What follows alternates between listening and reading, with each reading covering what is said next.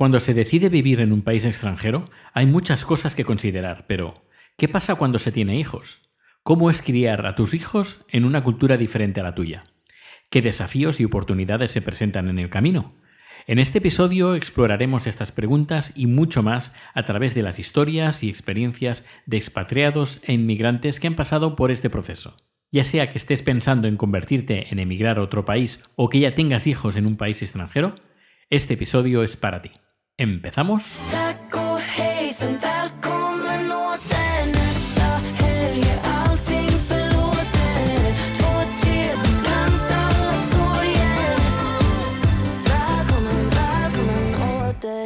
Muy buenas, soy Dani y te doy la bienvenida a Haciendo el Sueco. Hoy estamos tú y yo en medio de la hora del recreo de una escuela sueca, muy cerca de casa. ¿Qué mejor lugar para empezar el capítulo de hoy? Con un tema que particularmente no conozco muy bien porque no tengo hijos, pero lo vamos a compensar porque contaremos con colaboradores y colaboradoras que sí que han pasado por este proceso. Y empezamos con Paco desde Suecia. Hola Paco, ¿qué tal? Hola, ¿qué tal Dani? Muy bien. Eh, cuéntanos, ¿quién eres, de dónde eres y dónde vives actualmente? Vale, soy Paco, eh, soy de Alicante, de un pueblecito casi colindando con Murcia, que se llama Callosa de Segura, aunque he vivido mucho en Torrevieja. Y soy un español que vive en Gotemburgo. Llevo aquí ya unos ocho años y nada, aquí tengo mi vida hecha y tengo una familia preciosa. Pues de eso vamos a hablar, de familias preciosas como la tuya. Claro. Porque eh, has tenido la experiencia de tener no un niño, no, sino dos, ¿no? Sí, sí, tengo, tengo dos niños, tengo la parejita. Tengo un niño, y la niña. Exacto. Tengo un niño de 6 años y una niña de 4. ¿Y cómo ha sido la experiencia?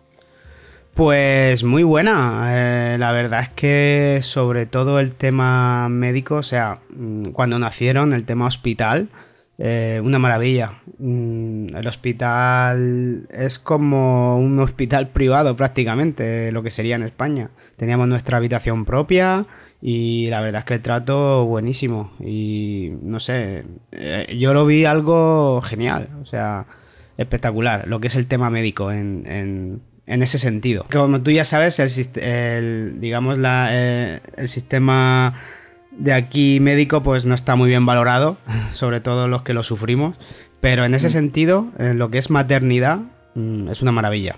¿Has sabido, bueno, ha habido alguna diferencia ¿O has notado alguna diferencia significativa en comparación con, con si, como si hubieras tenido, bueno, tu mujer hubiera tenido eh, el hijo en, en, España, por ejemplo, en este caso? A ver, eh, yo te puedo hablar por experiencia, por ejemplo, de mis hermanas mayores que han tenido niños y ellos, por ejemplo, sí que tuvieron que a lo mejor compartir habitación con otra persona eh, y en ese sentido yo creo que es un poco mejor aquí. Eh, en cuanto a recursos y el trato. Eh, supongo que eh, en, España tenemos muy, muy buenos médicos, lo que pasa es que pues, siempre hay problemas de, recursos y de que siempre hace falta personal. Es decir, que la, adaptación y las diferencias culturales en, en atención médica mm. pues ha sido mejor aquí en Suecia que en España, al menos por tu, tu experiencia y por la experiencia de la gente que te rodea. Exacto. Lo que viene siendo la sanidad pública en ese sentido aquí eh, es espectacular en cuanto a maternidad. Y el, tema de familia y amigos cercanos, y supongo la familia en España, ¿cómo lo ha vivido el tener que seas padre o que tengan a su hijo fuera y que no puedan ver a los nietos? ¿Cómo, cómo lo, ¿Cómo lo viven? Pues gracias a que ahora vivimos en una era que las redes sociales y, el internet funciona como funciona, pues bastante bien, porque tenemos comunicación diaria. Eh, te pasará un poco a ti lo mismo. Yo regularmente hablo con mi familia y con los amigos lo que los hijos no lo permiten, pero yo creo que bastante buena en, la comunicación. Eh, claro, no es lo mismo tenerlos al lado, que te pueden ayudar, que te pueden echar una mano, pero lo que es la comunicación, gracias a Dios, pues bastante buena. O sea que ese no ha sido, no ha sido uno de los males. Eso sí, por ejemplo, la ayuda de un abuelo o una abuela, pues siempre se echa de menos. Claro, claro, claro. Y hablando un poquito más de tema legal y todo eso, que, y además teniendo la experiencia de, un niño y una niña, eh, ¿cómo es el sistema de permisos de maternidad, paternidad, ayudas, etcétera, etcétera, aquí en Suecia? Pues yo creo que ahí ya sí que Suecia gana por goleada. Eh, totalmente. totalmente. Tenemos una paternidad o maternidad en conjunta. Por ejemplo, cuando tienes un niño, eh, son 480 días de paternidad entre padre y madre, ¿vale? Y eso puedes ir jugando como tú quieras, o sea, puedes cogerte una semana, puedes cogerte dos meses, puedes cogerte lo que tú quieras. Eso ya lo, lo, administras dependiendo de tus circunstancias. Eh, hay que tener en cuenta también que, hay diferentes, hay de esos 480 días, eh, cada padre tiene unos 90 días, eh, digamos, de salario bajo. Eso quiere decir que vas a cobrar por unos 20 euros por día. El resto ya lo cobras al, 80% de tu, de tu sueldo. Entonces, claro, hay que saber jugar eh, muy bien con eso. Yo, por ejemplo, utilizaba mucho la, picaresca española, entonces me ponía los días bajos los fines de semana. ¿Sabes? Para que. entonces, de cuatro días a lo mejor, pues me, me cogía el doble. Pero claro, eso ya cada uno mm, conforme le venga bien. Y, luego, pues claro, el tema también que es muy importante es cuando un niño está enfermo. Ah, sí, claro, es importante. Sí, sí, sí. Que eso se, aquí tú lo conocerás seguro por compañeros de trabajo. Exacto, sí. ¿Vale? Que es el BAP, que le llamamos el BAP, que es el, mm. el Board of, Ban, digamos que la salud de los niños. Eh, esto es un digamos, esto es cuando un niño se pone enfermo, eh, uno de los padres se puede quedar en casa con él para cuidarlo. Y eh, en, ese, en, ese, en, ese, momento tú cobrarías el, 80% de tu salario de ese día.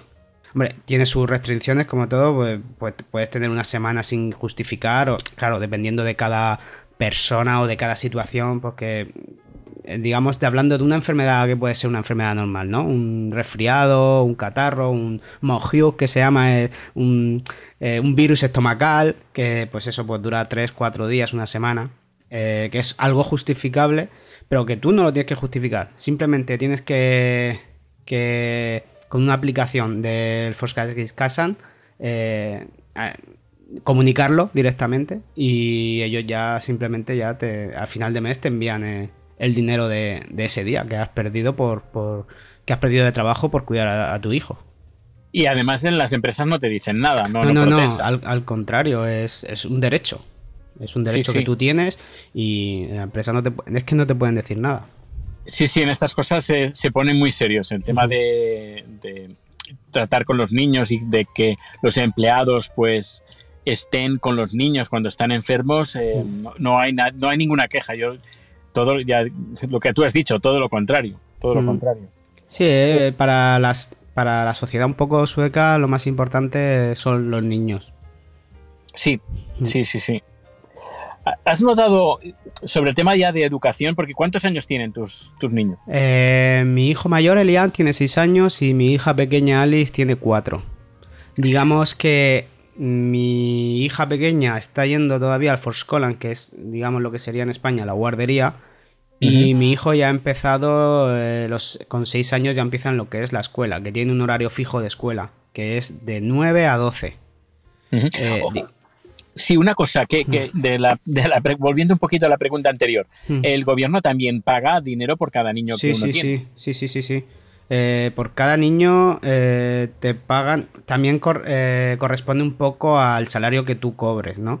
Pero, por ejemplo, en mi caso, pueden ser pues unas 1200 coronas por, por niño, ¿vale? Que luego eso se puede incrementar dependiendo de, cuántos hijos tienes. Por ejemplo, si tienes dos niños, pues son 150 coronas más por hijo. Y ya si tienes tres, pues son unos 360 más por niño. Que se, que se suma, ¿eh? Sí, es decir, a los 1500 coronas, que serían como unos 150 euros. más bien son 1200, 1300. Por lo menos en mi caso, por lo menos en mi caso. Mm.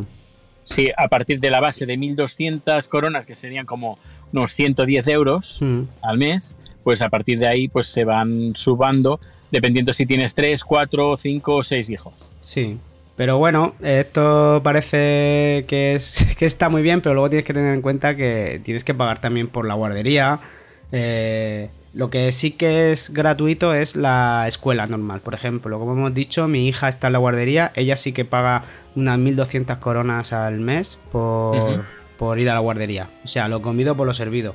Ya. Eh, y en cambio, mi hijo, eh, él no paga de las 9 a las 12, que es, digamos, el horario lectivo, pero a partir de esa hora eh, sí que hay una cosa que se llama Free Teach, que es donde van los niños después del colegio y es donde están los niños mientras que sus padres vienen a recoger los que están trabajando. Porque claro, si termina a las 12, yo hasta las 3 no salgo de trabajar. Entonces esas horas, eso entra dentro del Free Teach. Pues eso por mi hijo estoy pagando por unas 500 coronas al mes. Eh, luego también, si no me equivoco, entra la comida, ¿no? La comida está incluida en la escuela. Sí, sí, la comida está, comen allí directamente. Eh, tú sabes, el lunch es a las 12 y ellos comen a esa hora. Y luego fruit cost, el desayuno, dependiendo del niño, y los míos suelen desayunar en casa. Pero también pueden hacerlo en, el colegio. Y no pagas nada por que coman y los niños. Qué bien, qué bien, mm. qué bien. Sí, sí, sí, sí. Eh, aparte de eso, ¿has notado alguna diferencia en la educación o el sistema escolar entre Suecia y España? Sí, porque digamos que el sistema educativo sueco eh, tiene una idea más individual a la forma de, de, cómo, el, de cómo el niño aprende. ¿Entiendes? Eh, por ejemplo, en España es, es, algo más colectivo. O sea, a ti te dan la lección y por todos por igual. Entonces, aquí, eh, dependiendo de cómo ven el niño su capacidad de aprendizaje, eh, toman un, camino más específico, ¿entiendes? interesante. Sí, es un sistema bastante interesante. Eh, la verdad es que no sé si funciona o no, ya te lo diré un poco más adelante, como vea la evolución de mis hijos en los estudios, pero vamos, interesante sí que es. Sí, sí. Y ya para terminar, ¿cómo planteas mantener y transmitir tu propia cultura y tradiciones pues a tus hijos? Pues, por ejemplo, con el tema del idioma, eh, en casa hablamos español, o sea, mis hijos hablan español, entienden español perfectamente. Y luego, pues, tienen la, la opción, si quieren. Yo, por ejemplo, no la estoy. No estoy. No los estoy llevando a, clase porque ellos pueden ir a, clase de español gratis. Que sería un día a la semana. Pero. Mm, de momento yo creo que es demasiado pronto. Son muy pequeños todavía. Mm. Eh, se llama el Mordesmol, que es como la, lengua materna, o sea, la lengua, la lengua de los padres, para que aprendan la lengua de los padres. Y tienen gratuitamente un, colegio, o sea, un, día de colegio semanal si quieres. Yo de momento no, lo estoy utilizando porque creo que, ya te digo, que son, son pequeños. Pues también me parece muy interesante porque ya también es el propio gobierno que pone las herramientas necesarias para que los niños aprendan el idioma de sus padres. Exacto, exacto. Y luego ya por, de manera más individual, pues yo estoy con... Ahora mismo estamos montando una asociación de españoles eh, en la que me consta que somos muchos padres con niños y pues solemos hacer eh, recreativamente juntarnos y juntarnos con los niños y hacer un poco de vida eh, ya sea gastronómicamente o de fiestas o de juntarnos simplemente amigos con niños españoles que, entre ellos pues, pues hablan español y, sueco y es bastante enriquecedor para ellos, sobre todo un poco la forma de ser y, en, la forma de, hacer las cosas, que por ejemplo hacemos paellas y hacemos, que, es verdad, hacemos cosas típicas españolas que, que recuerdan un poco a nuestra, a nuestra cultura. Qué bueno, Qué mm. bueno, qué bueno. Pues ha sido fantástico poder hablar contigo y que me cuentes cosas que yo, por ejemplo, mm, dudo que las vea, por mm. muy en Suecia que esté. Porque de momento no, no hay niños ni se les esperan. Pero bueno. Bueno, eh, también te quería añadir una cosa. No sabes si. Bueno, el dentista también, para los Ay, niños. Sí, sí, cuenta, cuenta. El dentista es gratuito hasta los 23 años. Que teniendo en cuenta que vivimos en un país donde el deporte principal es el hockey, pues es bastante interesante. Pues sí, sí, a veces el hockey eh, en la calle, ¿sabes? Sí, sí, sí. Yo en un mes me he caído dos veces, no me he roto nada, pero a ver, los niños que, ¿sabes? Que no paran eh, jugando por la calle, lo que sea, pues es normal pues que se rompan algún diente. Exacto. Mm, qué bueno. Y luego, pues, el, la sanidad pública, nosotros aquí hacemos un copago, ¿no? Más o menos. Sí, Sería como un copago. Los niños no lo tienen que hacer hasta que tienen 20 años. Así que es gratuito eh, la sanidad pública para los niños. Qué bueno. Y vamos, pues, personalmente, ¿qué quieres que te diga?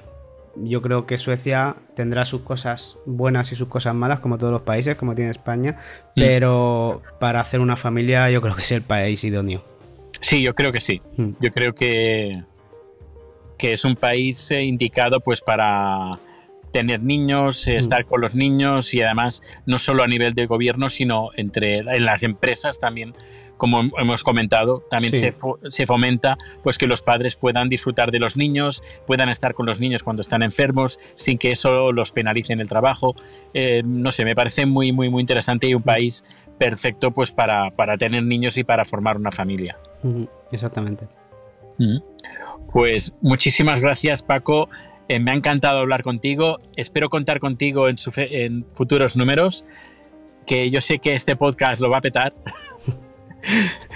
Porque estoy contando con colaboradores muy, muy, muy buenos como tú, ah, de un nivel altísimo como el tuyo, y, y, esto no solo lo agradecen los oyentes, sino sobre todo lo agradezco yo porque estoy aprendiendo un montón de cosas de expatriados que de, por todo el mundo. Pues muchas gracias, Dani. Para mí un placer. Tú sabes que yo te sigo muchos años ya y soy un gran oyente, tanto del diario como de tus especiales. Y vamos, para, para, lo que quieras, sabes que aquí estoy. Muchísimas gracias. Esperemos que este, este dure, este especial dure, dure unos cuantos números. Muy bien. Pues nada, muchísimas gracias. Un fuerte abrazo. A ti, Dani. A ti un abrazo.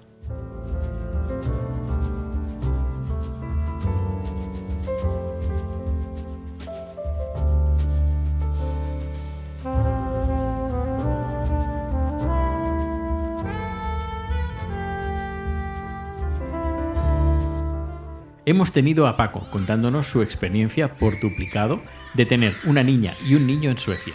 Y nos vamos a otro país, no muy lejos, ya que nos vamos al Reino Unido, pero con una experiencia totalmente diferente. No solo por ser otro país, sino porque nuestra próxima colaboradora tuvo a su bebé en plena pandemia. Hola María, ¿qué tal? ¿Cómo estás? Muy bien. Eh, ¿Dónde estás precisamente? Pues estoy en Reino Unido, eh, exactamente en Bournemouth, eh, una ciudad al sur de Inglaterra que es, eh, digamos, el venidor inglés. Ajá, vale. ¿Dónde van, supongo que a lo mejor es donde van los españoles a emborracharse o no? No, donde van los ingleses a emborracharse. Vale. Eh, pero bueno, como es una ciudad de, costa, es una de las mejores, eh, de las ciudades donde mejor tiempo hace en Inglaterra y tal, pues bueno, sobrevive a base de, turismo de borrachera, eh, despedidas de soltero y esas cosas. Y esos, los que no pueden por eso a... llaman el venidor de Inglaterra. Por eso los que no pueden ir a España por cuestiones de presupuesto sí, ahí, Bueno, y tú, tú eres madre, ¿no? Sí, eh, tengo un niño de dos años y cuatro meses que nació aquí. Que ha nacido aquí, así que tu niño es inglés. Inglés con pasaporte británico y sí, muy inglés. Cómo, fue? Muy inglés, dice. ¿Y cómo fue la experiencia de tener un, hijo en el Reino Unido? A ver, mi experiencia yo creo que es que no se puede comparar con, con ninguna o al menos con muy pocas, porque yo me quedé embarazada en enero de 2020, fue un niño muy buscado y fíjate, es que me emocioné y todo. Em, Normal. Normal, normal. Cuando fuimos, queríamos anunciar el embarazo a nuestra familia yendo a España, porque los dos somos españoles, em, pues teníamos los billetes el día que empezó el confinamiento en, España y no pudimos llevar. Entonces, eh, pues a la semana, a las dos semanas, eh, a la semana eh, me hizo una ecografía porque en ese momento estaba de nueve semanas y fuimos aquí a hacernos una ecografía por privado, pues bueno, para verificar que todo estaba bien y la manera de anunciar el embarazo pues fue mandando esa ecografía.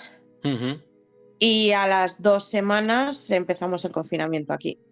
Y viví el embarazo. El confinamiento fue muy diferente a España porque aquí podíamos salir, pero claro, no se sabía nada del virus, con lo cual pues yo me tiré cuatro meses encerrada en casa.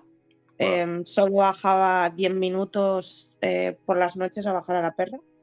Y, y, así fue el embarazo, muy solitario.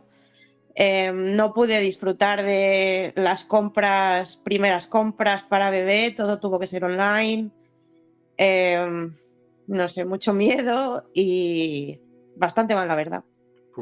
Pues, pues lo, siento. Además es que precisamente tener un niño, claro, en esa época, sobre todo los inicios del COVID, Mm, debería de ser un horror eh, en el Reino Unido y en, en casi cualquier país, eh, sobre todo europeo, que han habido las, restricciones más, más duras. Sí, sí. Fue bastante raro, la verdad. Y bueno, la, mi parte buena fue que aquí, es que no sé cómo sería en España, pero bueno, aquí con el COVID al, al principio, pues a las embarazadas nos consideraban riesgo y no trabajé en todo el embarazo, con lo cual una cosa buena tuvo, que pude estar en casa. Y también la parte buena, em, porque aquí los permisos de paternidad son de 15 días. Em, mi pareja pudo empalmar en los 15 días de paternidad con 15 días de vacaciones. Volvió al trabajo un día y al segundo día hubo otro lockdown, porque aquí tuvimos muchísimo, estuvimos casi un año en lockdown. Wow y, pudo estar en casa prácticamente los seis primeros meses del niño, con lo cual algo bueno tuvo. Mm. Claro, como has comentado, los permisos son solo de 15 días. Sí. Es muy, muy, muy, muy, muy poco en comparación con Suecia, que, creo que es casi un año. Mm. Es, claro, vino, vino bien que hubiera la, la pandemia porque pudisteis estar más con, el, con el niño y eh, también más contigo también. Sí, porque además yo tuve cesárea. O sea, si él hubiese tenido que volver a trabajar a los 15 días, yo aún no me podía valer. Me movía, eh, pero yo no me podía valer por mí misma con un niño. Además, vivo en un primero sin ascensor, yo no hubiese podido salir a pasear con el niño. Claro. Porque no hubiese podido bajar las escaleras con el carrito. Eh, el niño hasta prácticamente un mes, un mes y poco, yo no pude hacer vida sin ayuda. Entonces no hubiese podido tener vida normal. Claro, claro, claro. ¿Cómo vivió la familia en España este momento? Con la distancia y aparte el COVID. Pues mal, pero a ver, em, yo ahora con la distancia también agradezco que no pudiese venir nadie porque sobre todo el primer mes. Em, yo creo que el primer mes es muy importante el estar em, con el niño, los padres y ya está. Sí. Porque sobre todo en España todo el mundo opina, todo el mundo critica, todo el mundo sabe de todo y, y nos vino muy bien. Eh, pero bueno, a mí me da pena porque mi, madre conoció al niño con 10 meses. Porque, como te decía, aparte de las restricciones para viajar, 2020-2021, em, porque ella viajó en 2021, pero en verano, o sea, 2021 todavía había restricciones. Nosotros estuvimos en lockdown hasta abril de 2021, entonces no, no era imposible venir antes. Y lo conoció con 10 meses. Entonces, pues se ha perdido prácticamente el primer año de, vida de su, primer nieto. Hmm.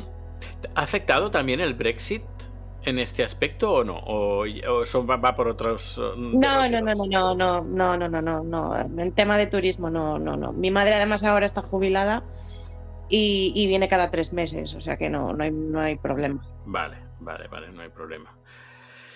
Es decir, que el tema de permisos solo 15 días y... de paternidad, sí. Madre mía, madre mía. ¿Y La maternidad son nueve meses, 36 eh, semanas, creo, algo así. Em, pero cobras, pues no sé si son 670 al mes o algo así. Pero bueno, luego el gobierno, si no llegas a un mínimo de dinero, te, te, hace el top-up. O sea, no hemos tenido problema de. A la hora de. Las tías. Eh, va, bueno, supongo que irá a, no a la escuela, sino a la, guardería. Bueno, ese es otro tema aquí eh, bastante nefasto. Mm. El tema de las guarderías. Eh, yo además perdí mi trabajo al mes de, nacer el niño y ahora mismo ya pues si no trabajas cuando tienes un niño, eh, tienes los tres primeros años em, para estar en casa con él y te pagan, el gobierno te paga, pues como digamos el paro en España. Con lo cual, pues los dos primeros años mm, yo lo he, estado en casa y he podido criarlo y disfrutar de él, pero mm, pues para qué mentirnos, es muy cansado. Y a veces, pues al final te acabas volviendo loca porque yo no tengo ningún tipo de ayuda de familia, de dejo al niño cinco minutos y voy, ¿sabes? Claro.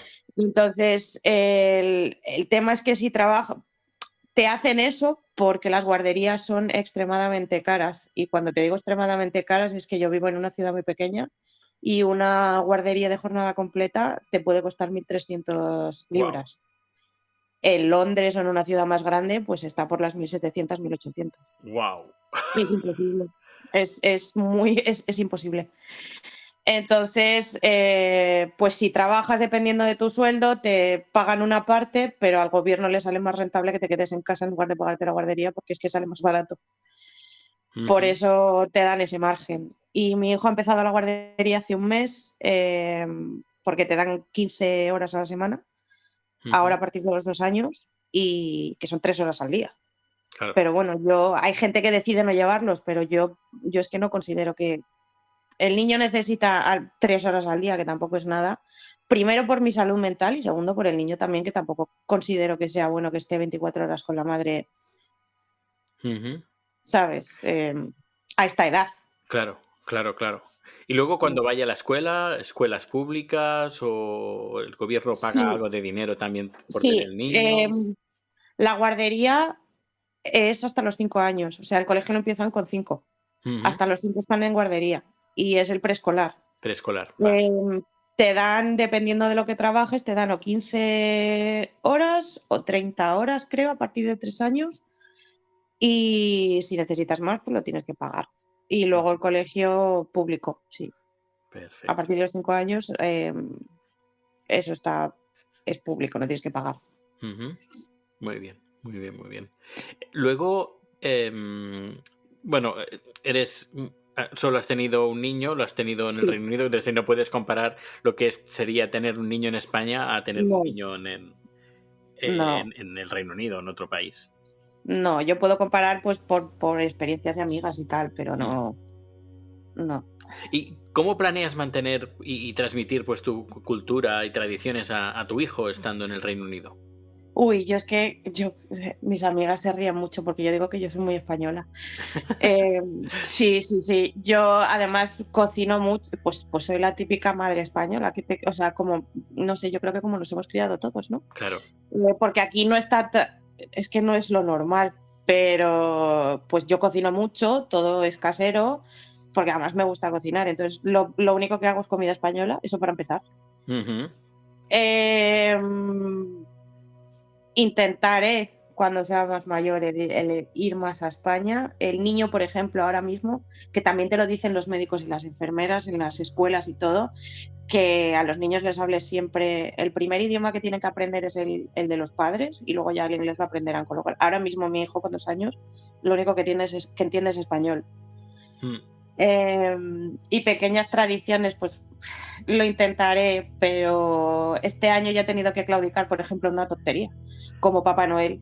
Yo no soy de Papá Noel, yo soy de los Reyes. Y entonces hemos tenido que hacer Papá Noel y Reyes. Y cosas así, pero bueno. Bueno. Dos días de regalos. Sí, pero pues cosas así. Yo le intento explicar, ahora todavía es muy pequeño, supongo que cuando se entienda no entiende lo que es España, lo que es otro país, hmm. ¿sabes? Entonces, no sé, pero vamos. Sí, muchos conceptos que de adultos conocemos, pero de, pequeños pues no, no, no, entendemos. Claro. Perfecto. ¿Y vas a, vas a volver a repetir la experiencia? No. No. No. No. No, no, no. No, ya además, eh, porque aquí las madres son muy jóvenes, tienen hijos muy pronto. Yo tengo 38 años y mi marido hace 41, o sea que nos ha pillado ya sin energía y no, es muy difícil. Sobre todo, todo tiene que ver también con la economía. A ver, eh, si yo tuviese la posibilidad de, no sé, de pagar a alguien, por ejemplo, para que esté un rato con él o tal, pues bueno, pero y además no teniendo a familia cerca y tal, es muy difícil. Y al final la salud mental mm, se resiente. Mm. Mm, mira, precisamente de salud mental ah, hablaremos en, este podcast, porque sí, es muy importante muy, muy importante sentirse no solo físicamente, sino anímicamente y tener tener buena salud mental también es muy importante, muy importante. Pues eh, muchísimas gracias María por estar aquí con nosotros y explicando tu, experiencia. Y así, bueno, iremos descubriendo cómo es tener un niño fuera de nuestro, de nuestro país. De nada. Yo sí, sí, eh, me dejas también. Claro, claro que sí. que nos escucharan de España y demás. Yo al principio compartía con mis amigas en España lo, pues lo que era y tal, pero llegué a un punto, ha llegado un punto en el que hace muchísimo, eh, por no decirte año y más, que no comparto prácticamente nada porque al final em, cada maternidad es un mundo, es muy distinta y no vemos la dificultad, simplemente las personas que viven fuera de su país. Eh, hay mucha arrogancia a la hora de decir, no, pero lo han elegido, no, pero tú te has buscado esa situación y al final es muy difícil comprender lo que los padres, lo, que vivimos los padres que no vivimos en nuestro país, sobre todo que no tenemos la familia cerca y lo difícil que es que si ya de por sí el criar un hijo es difícil, sin no tener una red de apoyo es mucho más complicado. Sí, y cuesta mucho entender. Y esto espero que al final, pues no sé, la gente que, que escuche esto eh, lo entienda un poquito. Sí, sí, sí, tienes toda la razón. Yo, a ver, no, no, no, no tengo hijos y va a ser difícil que los tenga, pero bueno, no tengo hijos, pero si los tuviera, mm, se me haría muy duro pues no tener a mi familia cerca. Y como tú has dicho, cada, cada pareja, cada persona es diferente, cada uno tiene sus motivos para, para irse y muchas veces no nos vamos porque nos apetece, eh, solo por apetecernos para pasar eh, como quien se va de vacaciones eh, a las Bahamas, por ejemplo. No es eso, mm. sino que mm. dejas mucha, mucho detrás. Mm. Llama mucho la aventura, el avanzar, pero claro, no, no todo es blanco o negro, no es todo salir y que todo te vaya bien, sino hay que hay muchos colores, hay pasan muchas cosas hmm. y, hay momentos pues que, te ponen entre la espada y la pared y, ya digo que, es, complicado. Es, es, complicado que además, y sobre todo que la gente lo, entienda y cuando, por ejemplo, en España, seguramente me lo confirmarás, no hay mucha tradición de, irse fuera una temporada. La gente se queda mucho en su ciudad, muchos ni salen de su, propio, de su propia comunidad. ¿Sabes qué pasa? Que yo cuando me vine aquí fue el boom de el, el boom de irse a, a Londres a trabajar, en, eh, empezó en el 2012-2013 con toda la crisis y tal, yo me vine aquí en el 2015, llevo ya ocho años, entonces lo que pasa es que eh, pues la gente que se venía, eh, la mayoría ha vuelto ya porque es de voy unos años y tal, entonces no hay. No, no. La gente no entiende eso. Y efectivamente es una situación que yo he querido, pero no deja de ser dura y incomprensible para mucha gente. Mm. Claro, yo vine en 2010 también para una temporadita. Pero una mujer chilena que emigró en los 60 en, plena dictadura de Chile eh, me comentó, dice, cuando llegues al país lo que tienes que hacer es deshacer totalmente las maletas. Porque si, si estás en que voy a volver, voy a, voy a volver, no te mm. adaptas nunca y mm. cuando vuelves, eh, vuelves a ser un inmigrante en tu propio país. sí, a mí eso me pasa yendo de vacaciones. Sí, sí. Sí, y bueno, yo siempre, nosotros vinimos para dos años y a los dos años dijimos, venga, nos quedamos, pero ya a partir del segundo año y medio yo ya mm, lo, lo empecé a llevar mal. Pero como que no nos decidíamos a volver, no nos decidíamos a volver. Eh, y al final, a partir del quinto año, ya dijimos, mira, no, no, y ya sobre todo después de haber nacido el niño, no nos engañemos. Claro. Nos vamos a quedar aquí. y al final se sobrevive mejor asimilando que te vas a quedar aquí. Mm, claro, claro, exacto. Exacto. Esta mujer me decía, tenía mi hermano que no, paraba de decir, bueno, cuando volvamos a Chile, cuando volvamos a Chile, decía, no, no pienses así. Si estamos aquí en el Reino Unido, deshace las maletas totalmente. Sí, no estés pensando porque no estás ni en Chile ni estás en Suecia. Estás en el limbo y no, no, no, no te adaptas. Y, no eres feliz. Claro, mm, y no eres feliz. Mm, pues Totalmente cierto. pues, pues bien. ¿Alguna cosa que, te gustaría hacer hincapié? Em, pues mira, si me escuchan de España, Hmm. proteger la sanidad pública. Que no sabéis el, la suerte que, que tenéis en España de tener una sanidad como la que hay. Que esa es, otra historia que ya aquí, aparte de que cuando tienes hijos lo, ves, eh,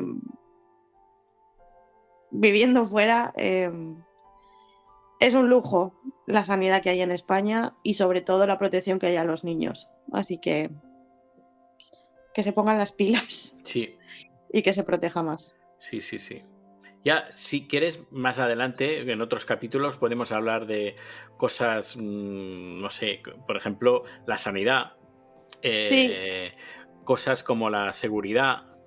Podemos hablar de más temas, eh, pero yo, yo creo que hay un montón de temas que podemos tratar en el podcast y, me encantaría poder contar contigo de nuevo. Claro, cuando quieras, sí. sí además, sabes que, que teniendo al haber tenido el niño ya es como que te das cuenta de eh, muchísimas más cosas que antes vivías, pero tampoco tampoco eres muy consciente. Exacto. Hay cosas que hay que vivirlas, porque por mucho que te cuenten, sí, no, es lo mismo. Sí, sí, sí, sí. Y el tema de la sanidad aquí, por ejemplo, es una de ellas. O sea mm. que. Sí, hablaremos de cómo es hacerse mayor en un país que no es el tuyo, el volver o no mm. volver, no sé, hay muchos, muchos, muchos, muchos temas. Eh, el último, bueno, que grabamos de, de, música, de música, digo, de comida. ¿Tú cómo llevas el tema de la, de la comida en el Reino Unido? Eh, a ver, yo bien porque... Ya digo, tú cocinas, mm, has comentado yo cocinas, eh, mi madre viene cada tres meses, con lo cual tengo jamón a las puertas. Ay, qué bien. Siempre tengo jamón. Eh, siempre tengo embutido, eh, huesos de jamón, porque además yo cocino, pues hago mucho cocido, mucha fabada. Eh, a mí es que no me falta. Qué guay, qué guay. tengo judías, tengo una despensa únicamente para cosas españolas y la verdad es que bien. Y luego la cocina diaria, pues en plan pisto, pollo en salsa, albóndigas, lentejas, estofadas, todas esas cosas, pues con los ingredientes que hay aquí. Lo que peor llevo, por ejemplo, es la calidad de la fruta o los tomates. A mí eso me desespera enormemente, pero bueno. Únete al club de eh, los suecos. Que, es, que no saben a nada. O sea, yo, mi hijo ahora que es el que compro fruta porque le tengo que dar fruta, pero yo me tiro mucho tiempo sin comer fruta o fruta envasada porque es que era comprar un mango, tirarlo a la basura, un aguacate, tirarlo a la basura, o sea, horrible. Y los tomates ya ni te cuento, pero bueno. Eh, salvo eso, nosotros comemos bien, normal, variado, eh, sano y, bien. Y no, me no tengo morriña porque tengo siempre de todo. tengo hasta turrones todavía, fíjate. Con eso te digo todo. Y este año he aprendido a hacer hasta un roscón de reyes. O sea. Ostras, pues mira, es lo que me falta hacer. Un sí, roscón sí, de reyes. Aunque no sea reyes. sí, sí. Bueno, pues, pues muchísimas gracias María por estar aquí con nosotros, por compartir tu, vivencia. Eh, nos volveremos a reunir y hablaremos más de más cositas. Muy bien, cuando quieras. Un abrazo muy fuerte. Un abrazo. Gracias.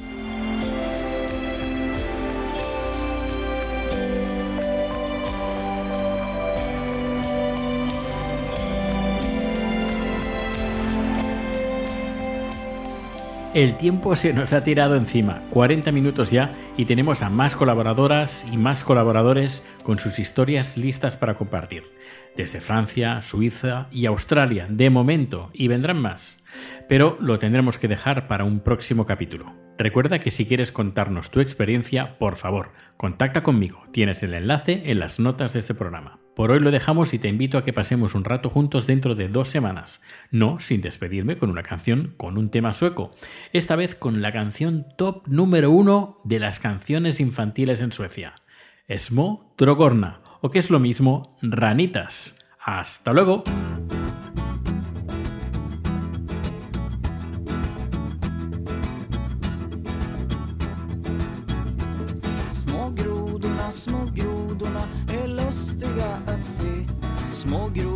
Små grodorna är lustiga att se.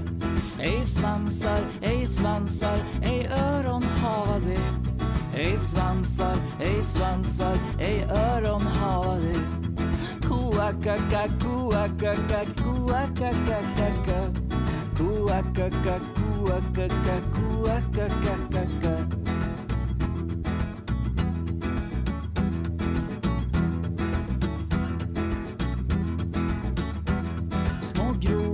Små grodorna är lustiga att se. Små grodorna, små grodorna är lustiga att se. Ej svansar, ej svansar, ej öron har det.